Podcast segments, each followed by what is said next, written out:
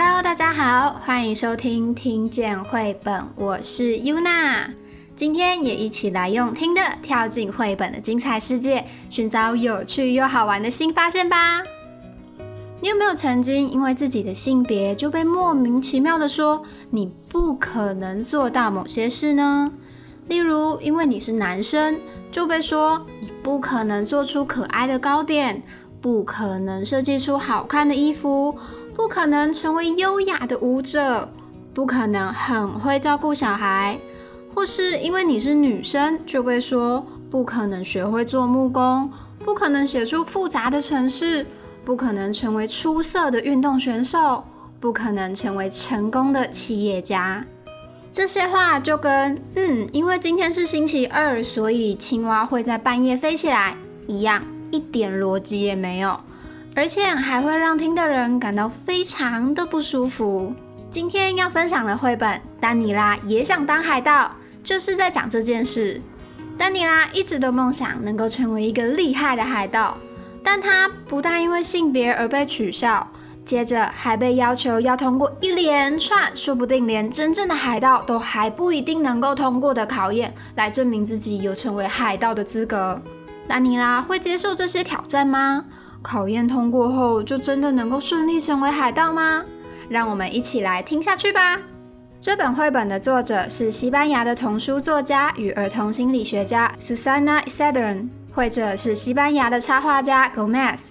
译者是喜欢陪孩子体验生活大小事的曾宇珍，而让我们能有中文版可以看，也授权让我用这本绘本说故事的出版社则是彩石文化。在故事开始前，也欢迎追踪资讯栏的 IG 和粉丝专业，我会在那里分享更多的绘本资讯哦。在远方的海域上。有一艘人人听了都会吓得直发抖的船，名叫黑二号。它有着深棕色的船身，船的两侧共装有十个大炮。船上有三只高耸的桅杆，每只桅杆上都挂着大面的米白色帆布。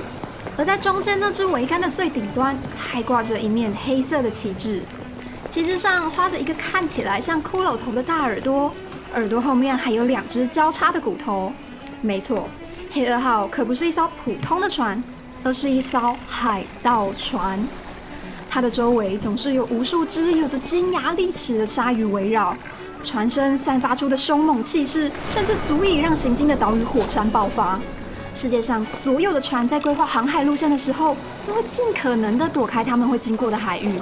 如果没能在规划航线时顺利躲开，水手们只要用望远镜稍稍看到他们的踪迹。就会立刻掉头逃跑，或是躲在最近的岛屿后方，祈祷着别被他们发现才好。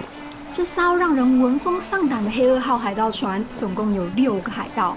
那位神气的站在船的最前端的，不是船长，这只绿色的鹦鹉海盗。站在第二位的才是这艘船的大人物。他有着浓密棕色的眉毛，凶狠深邃的眼睛。长长的鹰钩鼻和布满整脸四刺长长的棕色络腮胡，他戴着红色的头巾，头巾上方则是显示他船长身份的黑色海盗帽。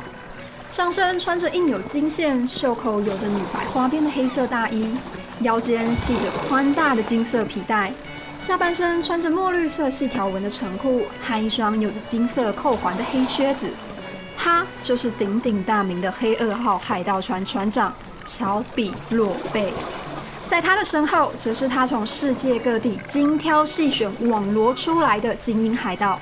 有人有高着手，有人有木头脚，有人是一只戴着眼罩的独眼龙，有人的身材比别人还要大两倍以上。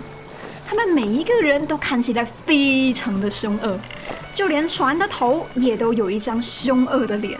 听说他们一起经历过许多惊奇又刺激的冒险，才因此声名大噪。而同样在远方的另外一个海域上，也有一艘帆船，它的名字叫做“跳跃蜘蛛号”，但它也不是一艘普通的帆船，因为在桅杆的顶端，除了挂着一条庆典常见的彩虹彩带外，还挂着一面黑色的旗帜，旗帜上有个戴着绿色花纹头巾的骷髅和交叉的骨头。没错，它也是一艘海盗船，但这艘海盗船看起来似乎有一点小，它只有一只桅杆，一面船帆，船没有上下层，更不可能装有大炮。以船的大小来说，坐两个人可能都嫌太拥挤。但在这艘小小的帆船上，堆满了各式各样的东西，东西多到啊，可能连走路的空间都没有。里面有捕鱼用的渔网，可能写了重要资讯的卷轴，一个不知道有没有宝藏的藏宝箱，三本厚厚的书，一个地球仪，一把大铲子，另外居然还有一纸回力镖，一个粉红色的滑板和一颗篮球。这艘船的船长可能是一个擅长非常多事情的人，或是单纯是个喜欢收集东西又不爱整理东西的人。我们再顺着船中央的桅杆慢慢的往上看，桅杆的最下面钉着一个黑色的小层架，层架上放有牙膏、牙刷跟一瓶沐浴乳，层架上还挂着一面镜子。嗯，船长应该是一个注重卫生的人哦。再往上看，有个蜡烛灯。或许到了夜晚，四周黑压压一片的时候，船长就是用这盏灯留意四周的动静，或是在研读那些卷轴跟书也说不定。再往上一点，有一张吊床绑在桅杆和船头的小柱子上。原来船上可以堆那么多的东西，就是因为船长根本就不睡在船底，而是睡在吊床上啊。再往上一些，有一个小小的层架，上面放着整齐干净的餐盘。再往上一点，有一张小小的吊床，吊床上有一只绑着红色葱鞭炮的红棕色小猴子，正在悠闲的睡午觉。它呀是船长的好伙伴，但绘本并没有提到它的名字，我们就来帮它取个名字吧。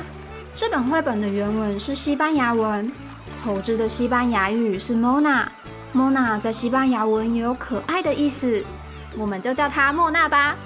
在莫娜的上方，有个小女孩正坐在瞭望台上，拿着单筒望远镜四处张望。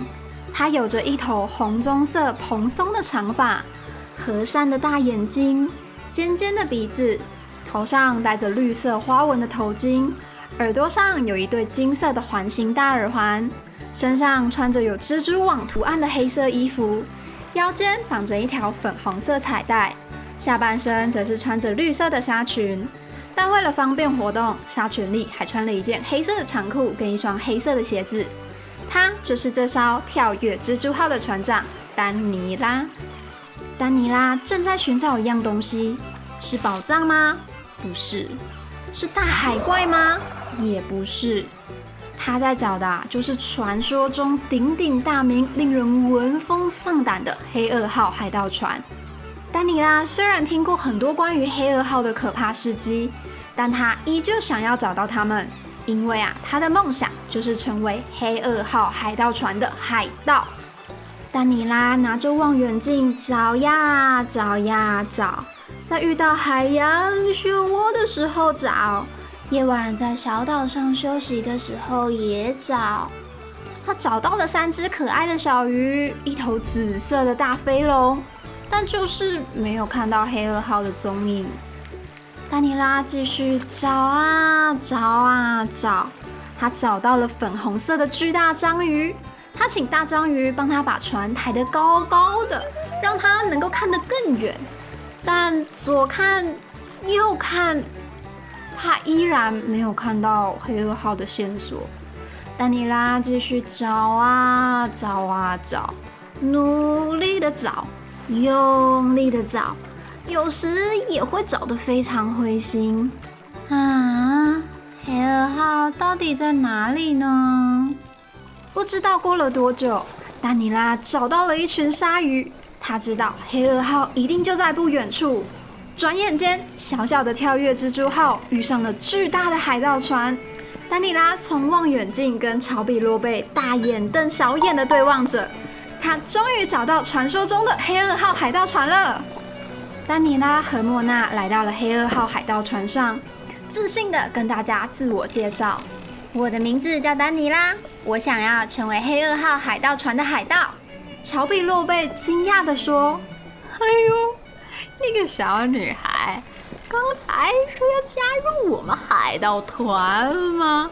丹尼拉果断的回答：“对，你没听错。”海盗们听见后，全都笑翻了，笑到你能看见他们的金色牙齿和黑色的蛀牙，笑到抱着肚子倒在地上，笑到趴在地上猛拍着地板，笑到站在他们中间的丹尼拉和莫娜收起了自我介绍时自信的微笑。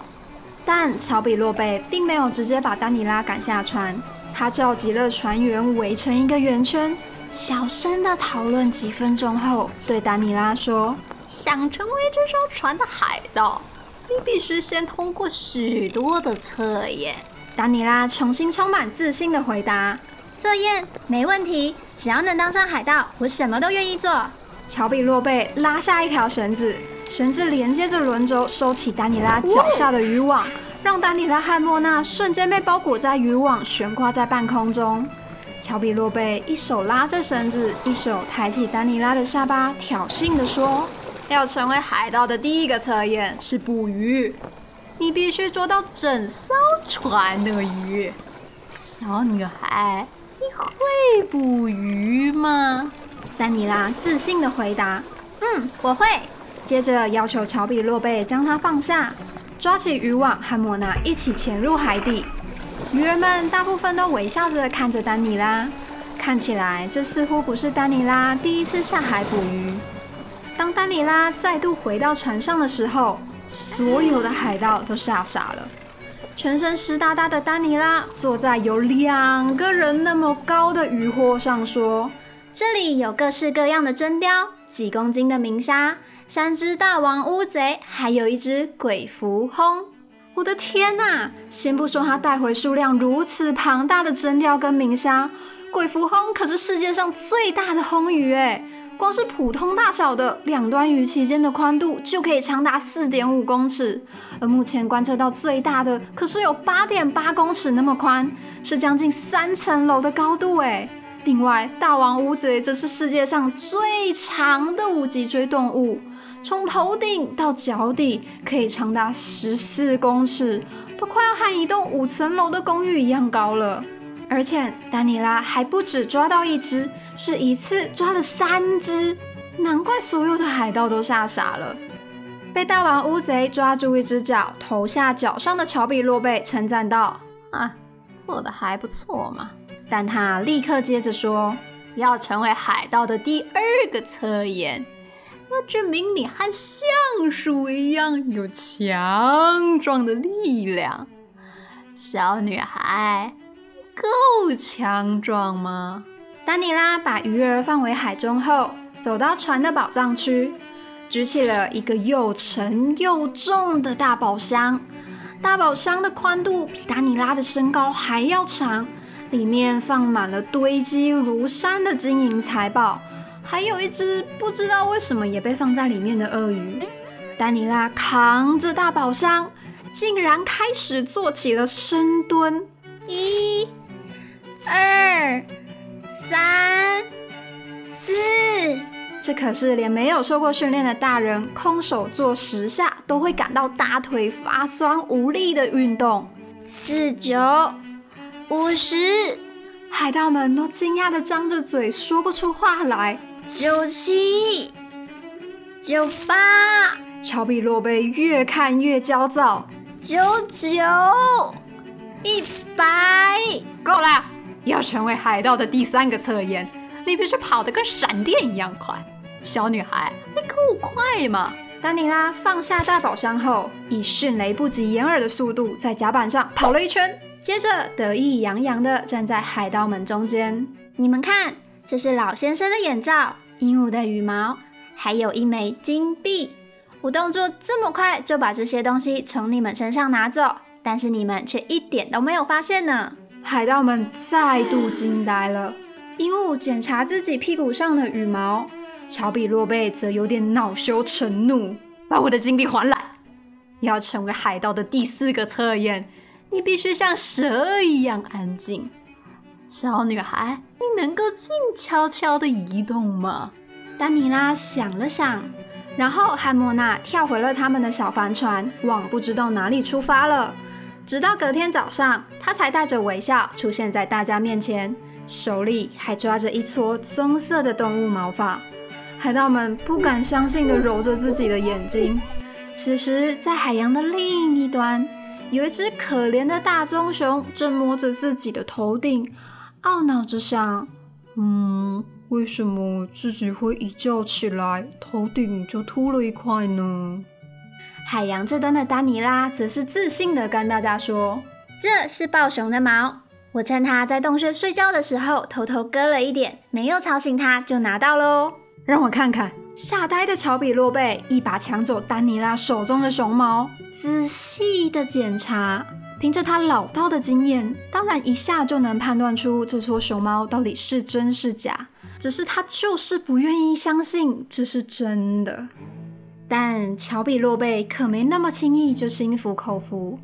他拔出了腰上的弯刀，逼着丹尼拉走上狭窄的木板。木板的一端放在甲板上，另一端的底下则有个大池子，池子里有着好几只拥有锐利尖牙的凶猛鳄鱼。它们像嗷嗷待哺的小鸟一样，张着血盆大口，等着丹尼拉往下跳。乔比洛贝一手叉着腰，一手拿着手上的弯刀，把丹尼拉逼到了木板的边缘，只剩脚跟还勉强踩在木板上。哈哈哈哈！要成为海盗的第五个测验，你必须什么都不怕，小女孩。你够勇敢吗？丹尼拉收起了平时自信的笑容，瞪着大大的眼睛看着脚底下的大鳄鱼们。他该跳下去吗？他能打赢这么多只可怕的大鳄鱼吗？还是该放弃呢？放弃成为黑二号的海盗，放弃他追逐已久的梦想。